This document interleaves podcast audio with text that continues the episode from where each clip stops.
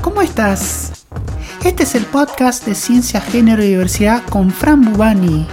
Un espacio para escuchar otras voces. Un espacio para hablar de lo que no se habla. Hoy en Ciencia, Género y Diversidad tenemos a Alexia Masolder, que es historiadora, doctora en ciencias sociales, investigadora del CONICET y también es eh, secretaria de géneros de la Junta Interna de ATE CONICET en Buenos Aires, ¿no? en la ciudad autónoma de Buenos Aires. Es miembro de la Cátedra de Géneros y clase Alcira de la Peña del CEFMA, que es el Centro de Estudios y Formación Marxista. Y si no fuera poco, ella canta. Hola Ale, ¿cómo estás? Bienvenida. Hola Fran, ¿cómo estás? Buenas tardes, gracias por el llamadito. No, por favor, gracias por, por este, participar. Bueno, eh, primero contanos, contanos un poquito sobre vos. Eh, ¿Dónde naciste? Bueno, yo nací acá en, Ciudad de Buenos Aires. Este, desde chiquita hice todo el, eh, primaria en el sistema público de, escuelas, después eh, fui a, una escuela bastante buena, fui al, Nacional Buenos Aires, que era una escuela que dependía ahí de la UBA, y bueno, ahí es como que todos perfilamos menos, más o menos, que, vamos a seguir alguna carrera eh, universitaria. creo que como todos los pibes y las pibas pasé por eh, 8.000 intereses distintos, desde la egiptología, por las culturas precolombinas, pasando por la historia argentina y la biología marina. Pero, pero este, siempre, siempre dentro de la ciencia, ¿o no? ¿Cómo fue eso? Y yo creo que, que, que, sí, porque en realidad, digamos, obviamente no he pensado en esas edades como ciencia, pero sí como mucha curiosidad y mucha pregunta.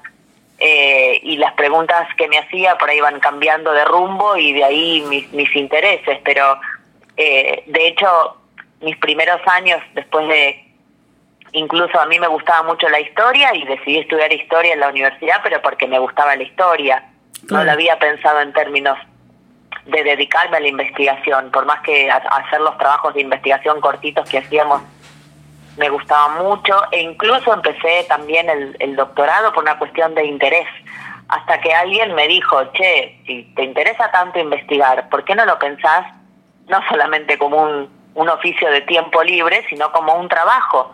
Y ahí me empezó a hablar de, de, bueno, de CONICET y de, de, obviamente yo conocía, pero jamás lo había pensado como un, este, como un trabajo, digamos, en términos de dedicarme a eso. Claro. Y bueno, y, ahí me fueron como diciendo, bueno, pero acá, ya, qué sé yo, y bueno, empecé a formarme más para eso y terminé efectivamente el doctorado ya con beca y ahí entré, digamos, al sistema científico nacional. Como, como investigadora ahí en, en ciencias sociales, ¿verdad? Claro, yo hice eh, carrera de grado, hice eh, historia, después me doctoré en ciencias sociales y entro a CONICET en el área de, sí, de, humanidades, con beca doctoral. Genial. ¿Y cuál es tu tema de investigación? O sea, ¿qué, qué exactamente eh, haces como, como investigadora? Bueno, yo investigo los debates sobre la vía revolucionaria que se dieron en, en los partidos comunistas en América Latina entre 1959, que es el momento de triunfo de la Revolución cubana, y eh, 1973, donde se da el derrocamiento de Allende en Chile, eh, y se pone en, todos estos años una discusión fuerte dentro del movimiento revolucionario internacional que tenía que ver con, con la vía armada, en el caso de Cuba, y con la experiencia de transición pacífica que había planteado Allende y la Unidad Popular en Chile, ¿no? Y todas esas discusiones tenían que ver con hablar no solamente de las armas, sino con el rol de los partidos políticos, con el empoderamiento popular, con el sembrado de conciencia, con el enfrentamiento con el imperialismo y una cantidad de temas enormes que se pusieron en agenda en estos años,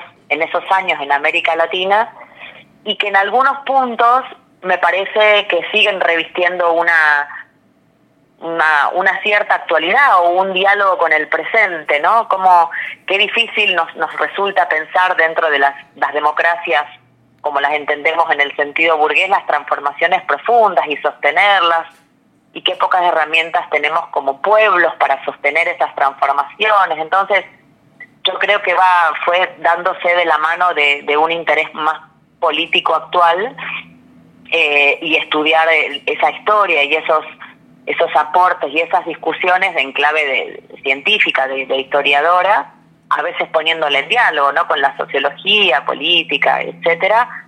Eh, bueno, se convirtió como en una en una pasión y en eso ando. Claro, un momento, un periodo bastante complejo, ¿no? De, de la historia latinoamericana.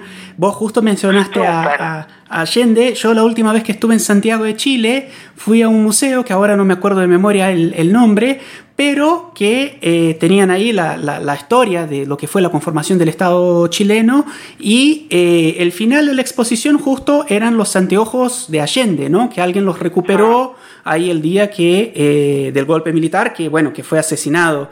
Y eso para mí fue increíblemente impactante. no, no puedo borrar esa, esa escena de, de, mi cabeza, ¿no? De, ver los anteojos ahí y cómo quedé yo impactada, ¿no? Con, con, el grado de violencia, justamente contra una persona que planteaba una salida eh, pacífica, ¿no? Eh, pacífica, exacto.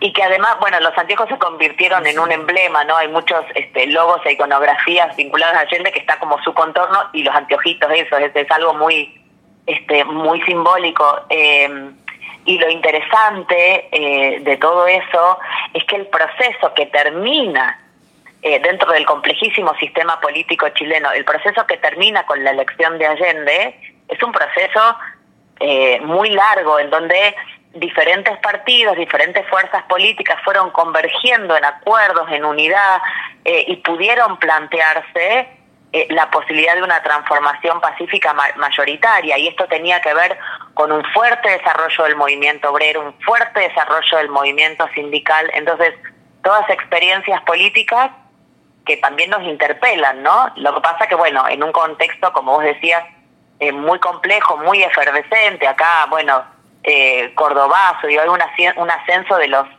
de, los, de las luchas sociales, de la lucha de clase muy fuerte en toda América Latina, por eso también vino lo que vino después de los 60, ¿no? Porque, digamos, el golpe en Chile no es solamente el golpe en Chile, sino que es la punta de lanza de todo una de todo un plan de dictaduras en América Latina llamado Plan Cóndor elaborado desde los Estados Unidos. Entonces eh, y esos planes se siguen elaborando en Estados Unidos entonces hay muchas puntas de diálogo eh, que hacen que, yo sienta además eh, ese anclaje o esa, ese, ese vínculo con, con los, problemas políticos que tenemos hoy. En otras palabras, en otras claves, ¿no? Pero eso me parece que, que, es muy fuerte, por lo menos en lo que tiene que ver con mi interés y mi, pasión por lo que hago. Claro, claro, claro. Eh, que nadie se olvide, ¿no? De todo eso que pasó. Ahora, cambiando un poco, cambiando un poco de tema, eh, ¿cómo, ¿Cómo fue tu trayectoria política y sindical dentro del sistema de ciencia y, tecnología?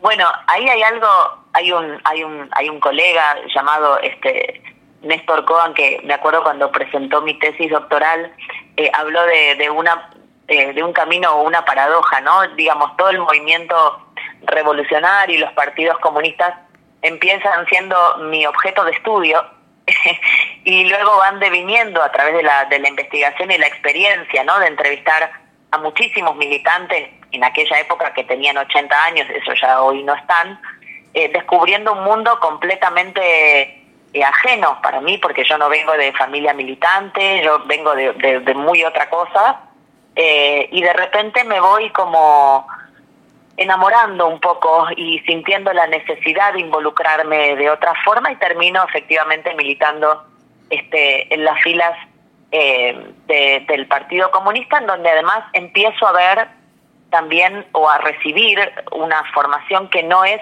la formación que, que se recibe en la universidad, ¿no? Digamos, las casas oficiales de estudio en, en general no toman los textos del marxismo más que como eh, textos económicos, o bueno, Lenin por supuesto ni, ni, ni en vidrieras en la universidad, entonces empiezo a descubrir una cantidad de autores y de enfoques que alimentaron mucho también mi trabajo científico, pero que no los pude recibir, digamos, en las universidades. Entonces ahí se va armando toda una cosa este, como más grande y empiezo a ver, a tener también otras, eh, otras herramientas que yo siento que enriquecieron mucho, no solamente desde las herramientas teóricas, sino desde la práctica política, ¿no? Es decir, pensar en las luchas ya no como un objeto de estudio, sino como una realidad que todavía nos atraviesa y que, bueno, en, un momento de mi vida decidí también acompañar eh, poniéndole el cuerpo, digamos.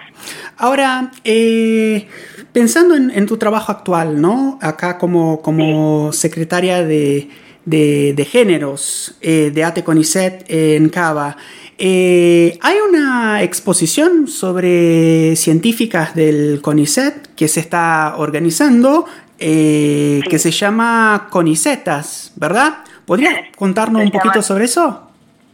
Sí, este, bueno, fascinada ahí, porque desde esto de, haber entrado el año pasado ya más en una militancia de corte eh, sindical, donde también creo que pude canalizar eh, la conjunción de, pensar el género también vinculado a la clase y a, y a, lo sindical eh, me abrió muchísimo la cabeza y pude conocer un montón de compañeras valiosísimas este, como vos.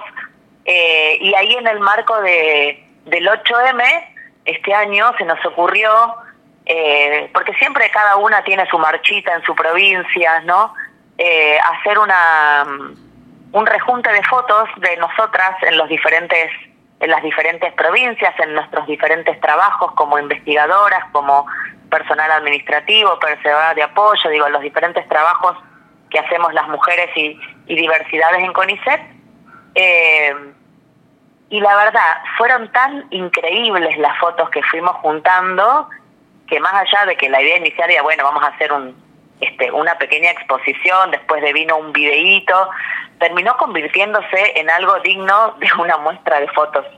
Así que empezamos a, trabajarlo en esa clave después de, del 8 de marzo y bueno, pensamos en arrancar eh, acá, bueno, acá en Buenos Aires porque fuimos recolectando las fotos acá, pero eh, coyunturalmente, la idea es que la muestra sea una muestra itinerante. En principio vamos a arrancar presentando la mañana en la Facultad de Filosofía y Letras de la Universidad de Buenos Aires a las 4 de la tarde eh, y hacerlo en el marco de eh, o acompañado de una charla eh, que enmarque y que ponga en discusión también políticamente esto de nuestro trabajo en, en CONICET. La idea de la muestra, y, y, bueno, invitamos por supuesto a que, a que vengan a verla, es dar cuenta de la diversidad de trabajos que tenemos las, las trabajadoras en CONICET, que no son solamente científicos, ¿no? Hay muchísimo personal de apoyo, este mantenimiento y muchísimas trabajadoras a que efectivamente el sistema científico-tecnológico pueda eh, desarrollarse. Bueno, la muestra trata de dar un poco cuenta de eso y va a estar acompañada para ampliar, problematizar y discutir y debatir entre todos eh, por una mesa donde va a estar bueno, Nuria Hiniger, que es nuestra secretaria de, la Junta Interna de AT CONICET Capital, eh, Dora Barrancos y Graciela Morgade, ahí como local en la Facultad de Filosofía y Letras, que hay que decirlo, se reembaló con esto de la muestra y va a quedar unos días expuesta. Así que los que no puedan irse mañana van a tener unos días más para ir visitándola. Qué lindo. Y por supuesto, más adelante la vamos a eh, traer a Bariloche, ¿no? Vamos a buscar eh, la manera de traer esa muestra para que se pueda ver acá también en Bariloche. Eh, Ale, se nos termina el tiempo. Para cerrar, te hago una última pregunta cortita. ¿Qué le dirías a una mujer joven o a una diversidad que quiere dedicarse a la investigación, a la ciencia, pero que tiene dudas?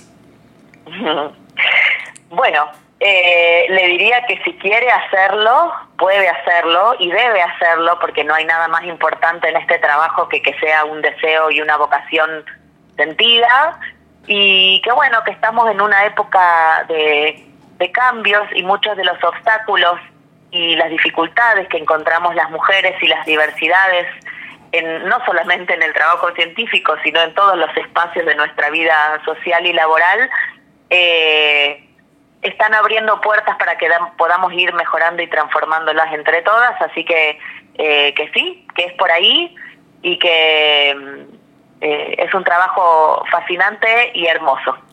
Bueno, Ale, muchísimas gracias por tu tiempo, por tu participación.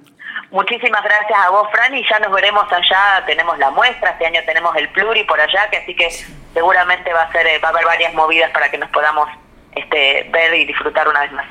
Sí, sí, seguramente ya nos vamos a encontrar. Bueno, ahí hablamos con Alexia Masolder, que es eh, historiadora, investigadora del CONICET y eh, secretaria de géneros de la Junta Interna de ATE CONICET, CABA. Esto fue Ciencia, Género y Diversidad con Fran Bubani. Acá hablamos de lo que no se habla. Acá escuchamos otras voces. Compartí este podcast para empoderar a estas voces y hacer que el mensaje llegue más lejos. Seguime en las redes sociales para enterarte de las novedades y de todo lo que estamos haciendo para cambiar el sistema. Estoy en Instagram, arroba franbubani. También me vas a encontrar en Facebook y en Twitter. Gracias por escuchar. Hasta la próxima. Chao, chao.